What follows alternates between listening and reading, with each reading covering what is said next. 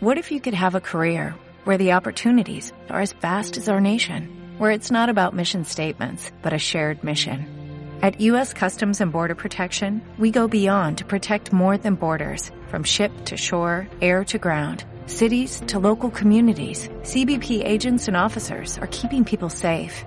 Join U.S. Customs and Border Protection and go beyond for something far greater than yourself. Learn more at cbp.gov/careers.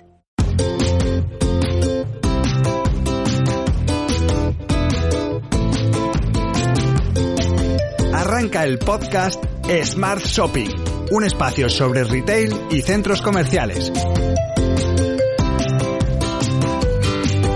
Con Alba Martínez. Muy buenos días y bienvenidos a un nuevo programa de los podcasts Smart Shopping by Carmila. Emprendedora, experta en marketing y actualmente en plena inmersión del influencer marketing. Muchos saben que es un influencer, pero ¿cuántos conocen realmente su mundo? Jessica Alcalde, CEO de Fuel Your Brands, es una de ellas y hoy viene a contarnos todos los secretos de este universo. Bienvenida Jessica.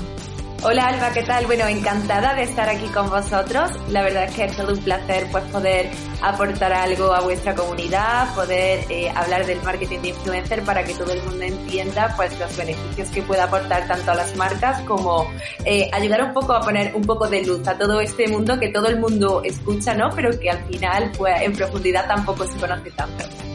Bueno, y además nos acompaña nuestra compañera Lucía Jiménez, que es una de las responsables de marketing operacional de Carmila España. Bienvenida, Lucía. Hola, Alba, muchas gracias y nada, encantada de compartir este espacio con vosotras.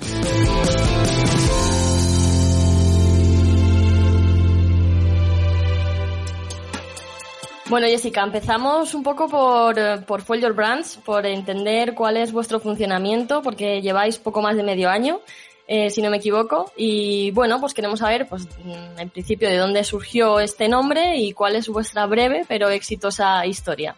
Pues mira, Alba, o sea, eh, Folio Brands, efectivamente, como comentas, eh, nació hace poquito más de medio año. Eh, realmente nosotros empezamos a desarrollar pues la tecnología eh, en marzo de 2020.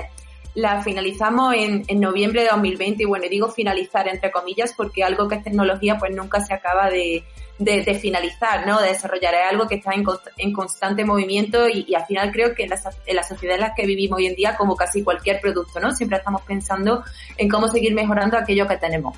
Eh, y realmente, bueno, a nivel comercial, eh, tan solamente llevamos en el mercado pues de noviembre a día de hoy, o sea que, que al final llevamos muy, muy poquito.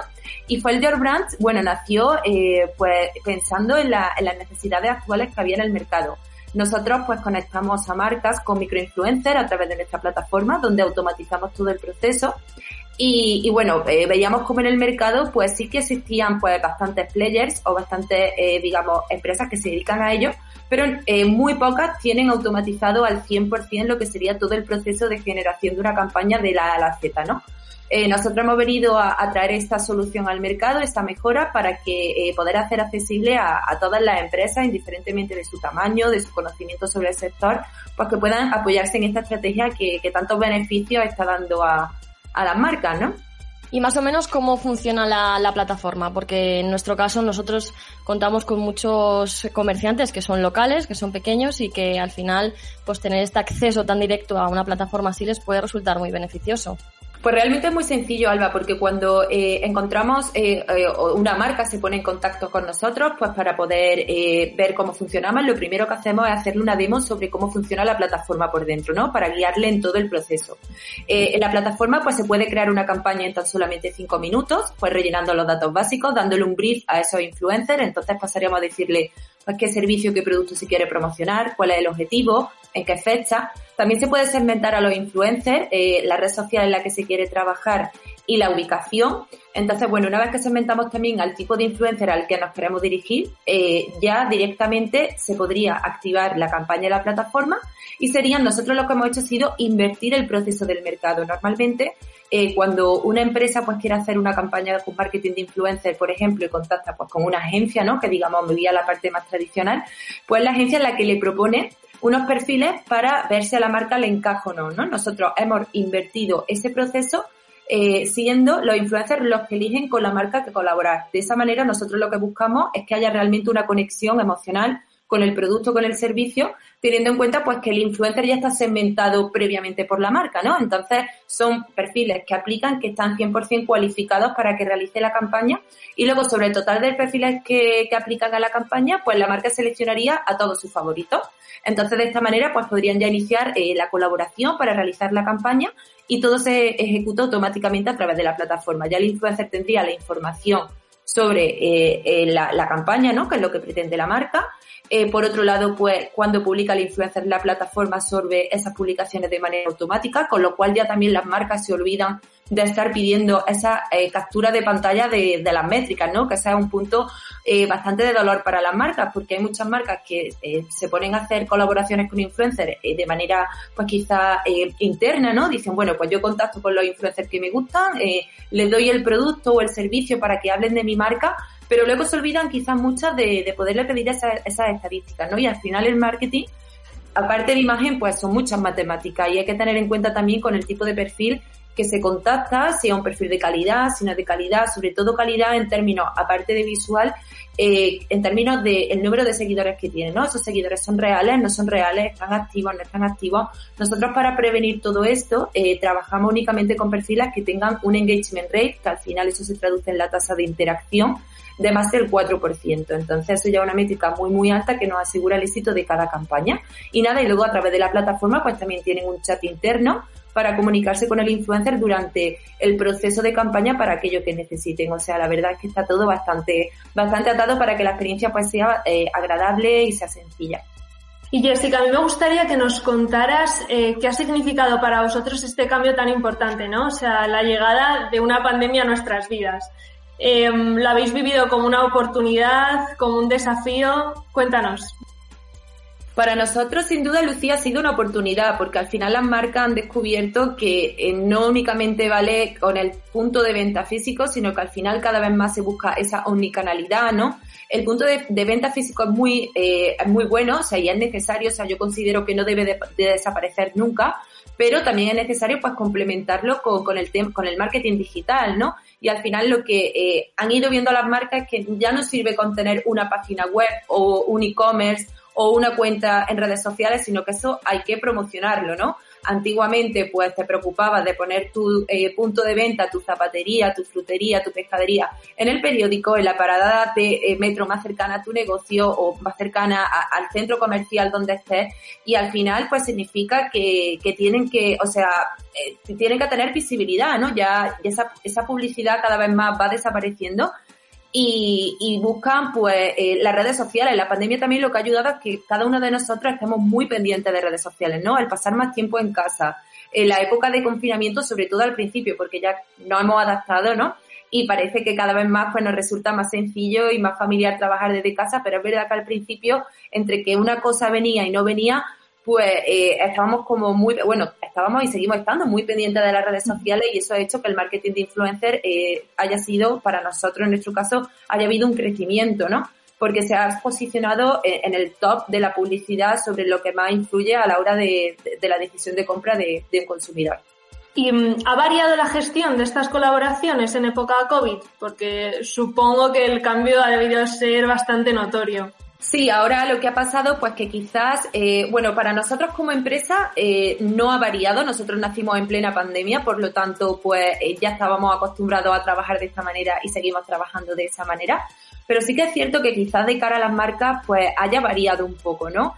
Eh, antes la, las colaboraciones eran mucho más en punto físico, o sea, se le se requería que el influencer fuese a una tienda, a un restaurante, a un gimnasio, a hacer la publicidad y ahora pues una publicidad que cada vez más, sobre todo ahora mismo, se está haciendo desde casa, ¿no?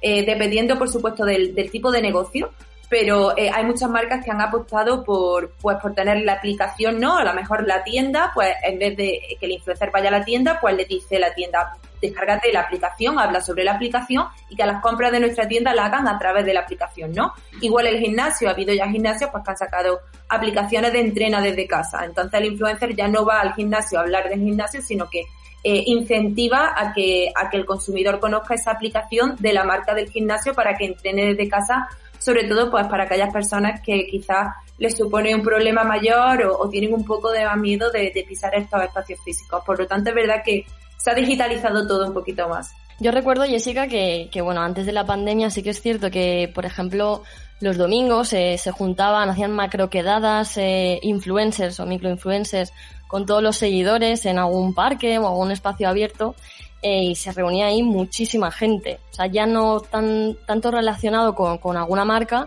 pero sí que ese engagement que creaban con los seguidores eh, era súper notorio a nivel físico.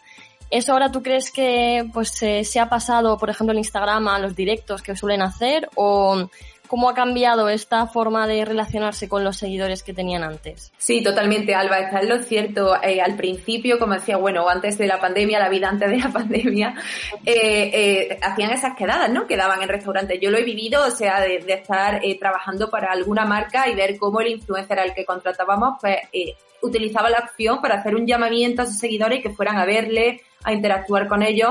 Ahora pues se ha llevado más a un IGTV, que al final son directos que se hacen a través, por ejemplo, de Instagram y lo que hacen pues son sesiones interactivas, ¿no? En las que permiten que eh, los seguidores pues se comuniquen con ellos, les vayan haciendo preguntas. Ya vimos también en la pandemia, por ejemplo, la tendencia que salió de los conciertos online, ¿no? En la que eh, decían, hacían llamamiento para que pues la gente pudiese disfrutar de, la cultura también a través de redes sociales. Y la verdad es que sí, o sea, que se, que ha, ha servido, por lo menos yo la parte más positiva que le veo a todo esto, eh, es la reinvención de, de, nuestra manera de interactuar, de comunicarnos y ver, pues bueno, que se puede, ¿no? Que al final, eh, por mucho que, que, nos pasen este tipo de cosas, al final siempre acabamos buscando solución. Ahora estamos un poco a ver qué pasa después de esto, porque volveremos a lo de antes, se mantendrá esto, cómo, cómo vamos a, interactuar otra vez eh, cuando todo vuelva a la normalidad, ¿no?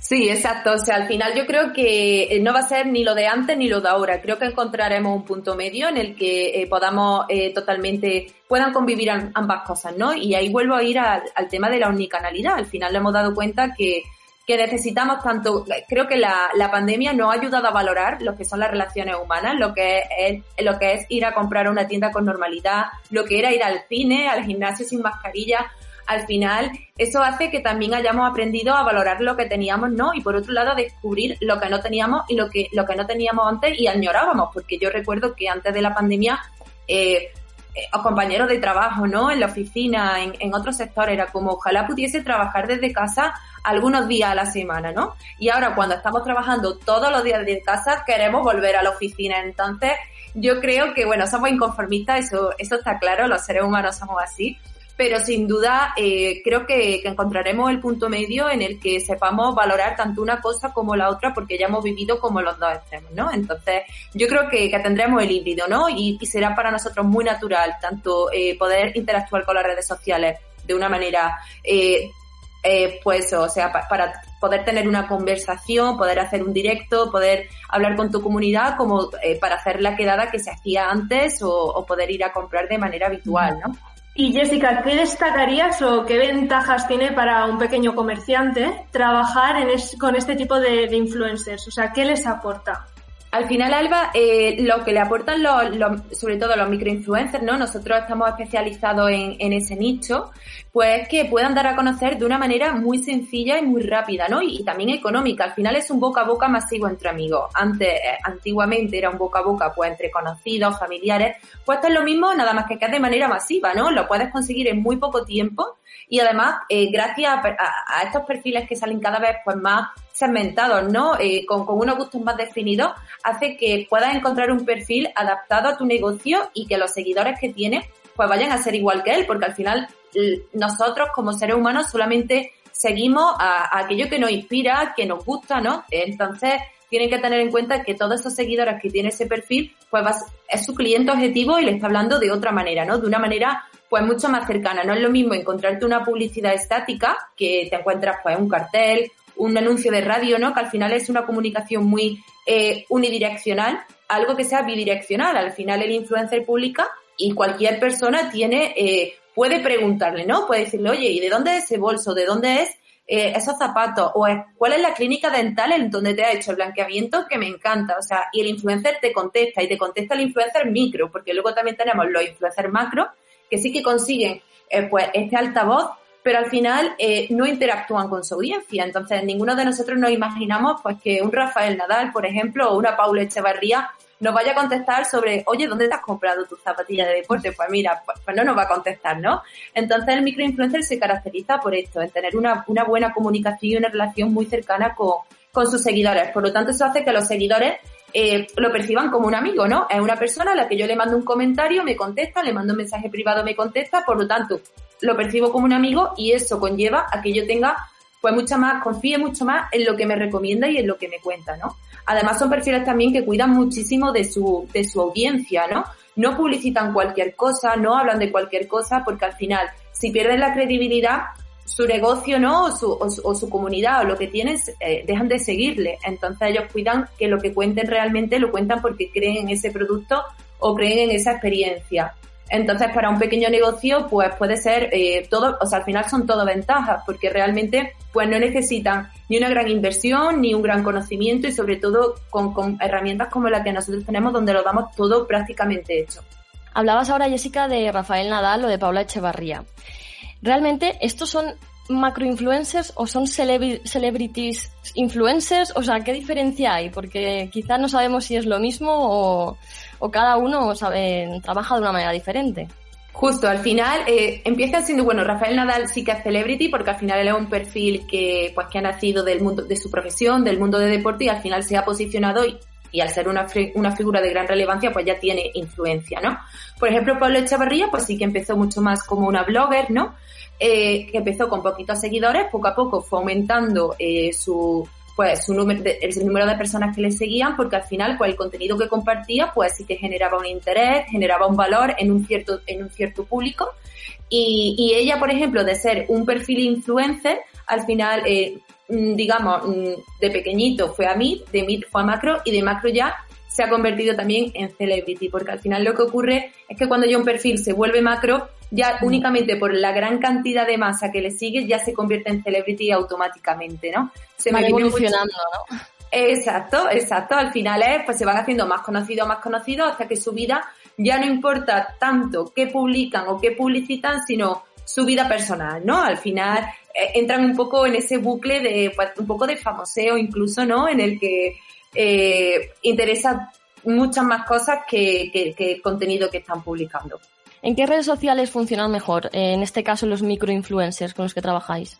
Pues ahora mismo, Alba, mira, tanto micros como macro, te diría que eh, la red social que mejor está funcionando es Instagram, porque nosotros trabajamos con Instagram, con YouTube, con Facebook y con TikTok. Se pueden hacer campañas en la, en la plataforma a través de esas cualquiera, de esas cuatro redes sociales, pero ahora mismo la red social que mejor funciona sin duda es Instagram, porque es una red social que tiene un público muy variado, de muchas edades, es una red social que tiene un, un ROI muy alto, o sea, tiene una conversión, unas métricas muy buenas. Lo que está pasando ahora mismo con Facebook es que se está quedando bastante atrás, o sea, Facebook eh, está cada vez, eh, la edad media es más alta, entonces eh, realmente la gente joven que hay en Facebook y que entra diariamente, o sea, que es fiel a Facebook, no, no es un lo tengo y lo mantengo por no perder contactos de hace 20 años o porque me da pena que mis fotos desaparezcan. Me refiero a que realmente interactúen con la red social, que, publiquen de manera activa. Son perfiles que al final su nivel de, eh, digamos, de, de digitalización es un nivel bajo. Entonces son personas que difícilmente incluso van a llegar a tu página web y te van a comprar, porque al final no confían en poner su tarjeta eh, en el TPV virtual. Eh, no se fían de que lo que van a recibir en casa eh, vaya a ser, va a ser como lo ven o como no lo ven. Entonces nosotros no la recomendamos, la tenemos porque al final hay clientes porque necesitan un público eh, más mayor, pero realmente no la recomendamos porque en Instagram ya lo puedes encontrar todo. Luego YouTube es una red social que se mantiene, o sea, dependiendo de para qué tipo de servicio de producto puede ser bueno, sobre todo para temas de reseñas, comparaciones, eh, para eh, contar, sobre todo comparaciones. Y luego tenemos TikTok, que aquí estamos todos un poco expectantes a ver qué pasa con esta nueva red social que, que durante la pandemia es cierto que ha despuntado muchísimo porque todos hemos tenido más tiempo pues para entretenernos en casa y necesitábamos el entretenimiento. Eh, subieron muchísimo los índices de, de, interacción con la red social, la alta de la red social, pero es cierto que después de la primera fase de pandemia ha vuelto a bajar porque eh, las personas se han dado cuenta al usuario porque se requiere de mucho tiempo, incluso de, de, o sea, de una preparación previa antes de, hacer tu contenido. Al final, eh, tú creas una historia grabada en vídeo que puedes editar y tienes que pensar un poco en ese storytelling, ¿no? En a ver qué cuentas, cómo lo cuentas para que quede bien. Entonces, bueno, eh, sí que es cierto que ya, por ejemplo, en nuestro caso, el, diría el 99,9 de las marcas eh, utilizan Instagram y es lo que siempre recomendamos. El 0,1 está empezando a utilizar TikTok simplemente por ver un poco cómo, cómo interactúa. También es una red social pues que tiene muchas personas adolescentes, mucho menor de edad. Entonces, bueno, dependiendo también del producto del servicio, ¿no? Pero la verdad es que si tuviésemos que quedarnos con una, Instagram sería la, la mejor de todas. Y además incluso Instagram ha, abierto el tema de los reels, que al final es eh, prácticamente igual que TikTok. Entonces hay, hay, que ver ahí cuál está, dónde está la competencia entre una y otra. Exacto, Instagram para poderle hacer un poquito de sombra a TikTok, a decir, plantar eh, el, sistema de Reels, al final es lo mismo que TikTok. Y ahora lo que sí que ya esto como secretillo, para que lo sepa quien no escuche, eh, Instagram de manera, como sabéis, pues funcionan a través de algoritmos, que al final un algoritmo suena así como muy pomposo, pero no es nada más ya que la programación de las redes sociales, ¿no? Como están programadas para premiar o eh, castigar, entre comillas, el contenido que generas para que se vea más o se vea menos. Ahora mismo Instagram, para hacer la sombra, como decíamos, a TikTok, los Reels lo está premiando de manera orgánica. De manera que si, por ejemplo, una marca decide en algún momento publicar un vídeo, que se piense, que piensen, o le recomendamos desde Your Brands, que no hagan el vídeo, sino que lo hagan en formato Reel, porque va a tener mucha más visibilidad que si lo hacen en formato vídeo precisamente por eh, esta competitividad que tienen con TikTok. Eso es, eso es así hoy. Dentro de dos meses pues veremos si vuelve a cambiar, pero hoy por lo menos es así. Bueno, pues que la gente se lo apunte, por si acaso. Sí, sí, nos apuntamos este, este tip. Y mm, por curiosidad, eh, ¿habéis tenido algún caso de microinfluencer que posteriormente se ha convertido en un gran influencer a nivel nacional? Pues todavía, Luciano, por el corto recorrido que llevamos, ¿no? Esto es algo también que tienen que tener claro las marcas. Esto no es algo que suceda en dos días, ¿no? Al final es una constancia, un trabajo. Al final, estas personas eh, por mucho que, o sea, hay gente que, o sea, hay personas que están muy en contra de los influencers, ¿no? Son muy criticados, hay personas que son, eh, para nada quieren un influencer porque, bueno, dicen, pues viven del cuento, eh, no hacen nada. Bueno, eh, realmente sí que hay un trabajo bastante intenso detrás, ¿no? Tienes que estar todos tus días pensando que vas a publicar, eh, que lo que publiques se vea bien, se quede bonito. O sea, yo, por ejemplo, como Jessica, pues yo no sé si sería capaz, por ejemplo, me parece totalmente un sacrificio, ¿no? El que vas a comer y dices, no, no, que nadie toque la comida, que tengo que hacer la foto así, asado, o entonces eh, es un trabajo muy eh, de mucha constancia, de mucho tiempo, entonces algo que ocurre eh, a no ser que, te pase algo inusual, ¿no? Como que de repente te apadrine un gran influencer y tú de repente pues llegues a tener muchos seguidores, si lo haces por, de manera orgánica, es algo que pasa pues con bastante tiempo. Entonces nosotros es verdad que no hemos vivido un caso así todavía, entiendo que lo viviremos en el futuro, pero eh, sí que vemos como nuestros influencers pues van evolucionando día a día, ¿no? En, la medida de, sus posibilidades, de lo que te comentaba, de manera muy orgánica, cómo van cada vez más eh, aumentando su número de seguidores. Antes comentabas, Jessica, que bueno, transmitir confianza es clave para, pues eso, para generar engagement entre los seguidores. ¿Qué otras claves son imprescindibles para el pequeño influencer? Pues al final, sobre todo, es eh, generar confianza. O sea, al final todo va eh, un poco de la mano, ¿no? Sería generar esa confianza que al final se acaba generando, pues teniendo una buena comunicación y una buena interacción con tu audiencia, ¿no? Con tu público.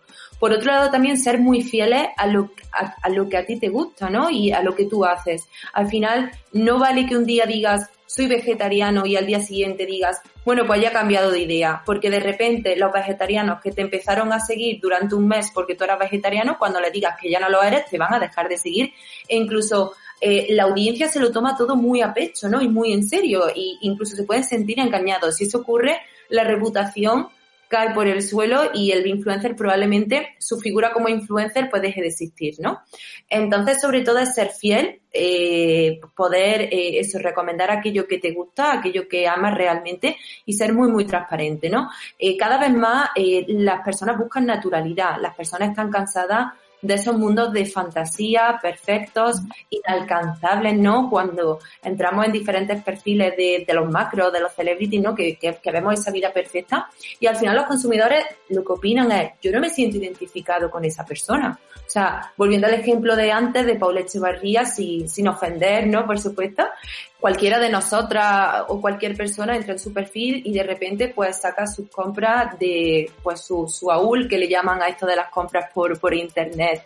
Y de temporada pues de temporada de, de, de, invierno. Y de repente pues sale con el bolso de grandes marcas que tiene un coste de 8.000 euros y de repente las personas normales como nosotras vemos eso y decimos, bueno, eh, a mí Paula pues no, me inspira, ¿no? No me inspira porque llevo una vida y un ritmo de vida muy alto que yo quizás no puedo permitirme, ¿no? Entonces, por mucho que los seres humanos seamos aspiracionales, lo que está ocurriendo es que cada vez más eh, buscamos, como te digo, esa naturalidad, ¿no? Busca a personas que te sienten identificadas con ellas. O sea, que digas, mira, va a comer al restaurante de mi barrio, va a comprar al supermercado de mi barrio o al centro comercial que yo conozco o eh, o sea, no, no buscan esos perfiles pues un poco galácticos que, que cada vez más están dejando de, de, tener esa fuerza precisamente por eso. Además, de hecho, la, la generación Z, ¿no? Eh, que tenemos, pues una generación muy sincera, se ríe de sus defectos, ¿no? Como ya sabéis, sobre todo los que estamos en marketing, pues eh, tenemos todo esto muy presente, ¿no? Eh, se ríen de ellos mismos, de sus defectos, son muy naturales, no les importa decir o, o reconocer que algo no se le da bien, incluso pues lo publican, ¿no?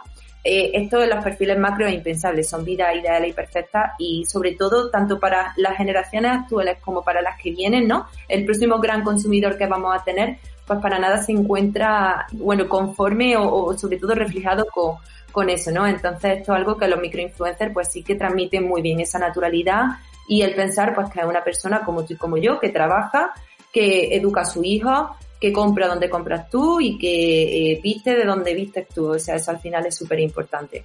Muy interesante, Jessica, todo lo que nos estás contando y descubriendo de este mundo ¿no? de, los influencers.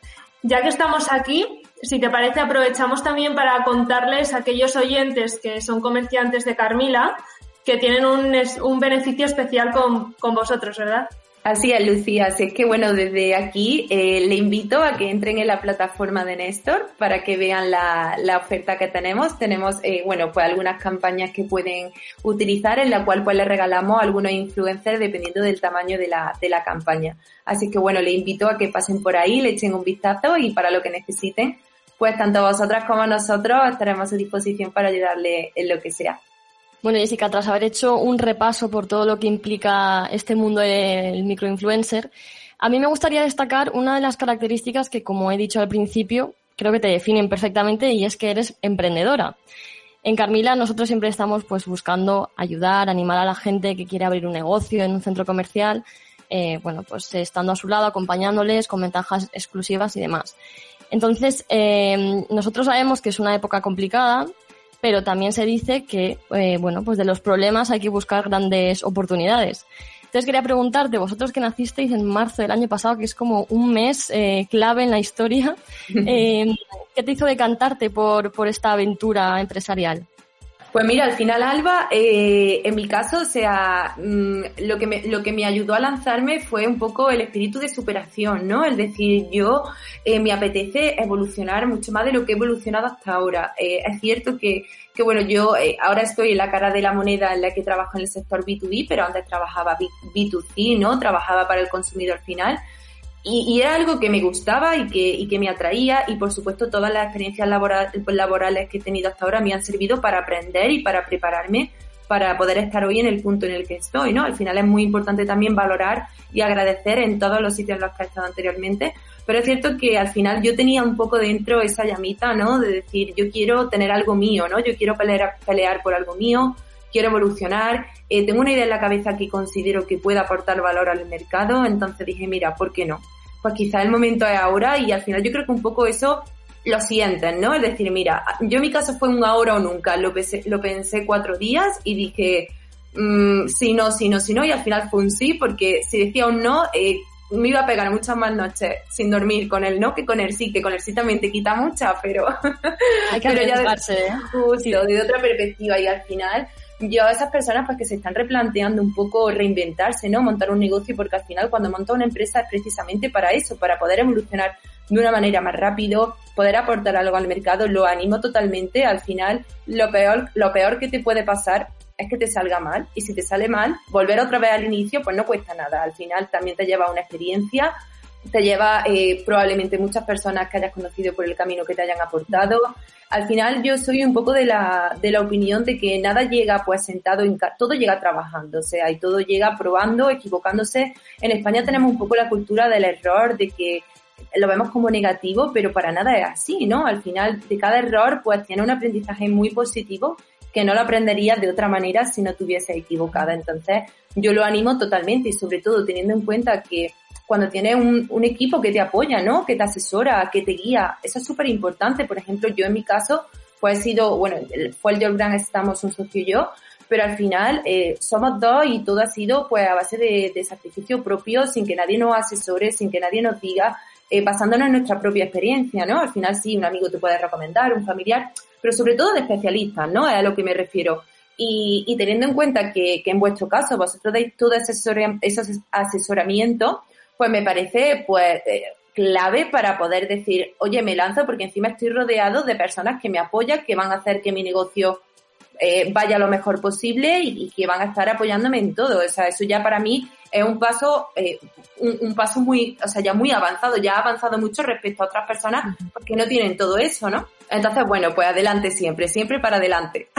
Vale, genial, Jessica. Pues nada, acabamos aquí el programa. Muchísimas gracias por haber pasado este ratito con nosotros, habernos abierto un poco más a este mundo del microinfluencer. Y muchas gracias, Lucía, por habernos acompañado. Y a los demás, nos escuchamos en el próximo podcast. Muchas gracias a vosotras, chicas. Ha sido un placer. Gracias.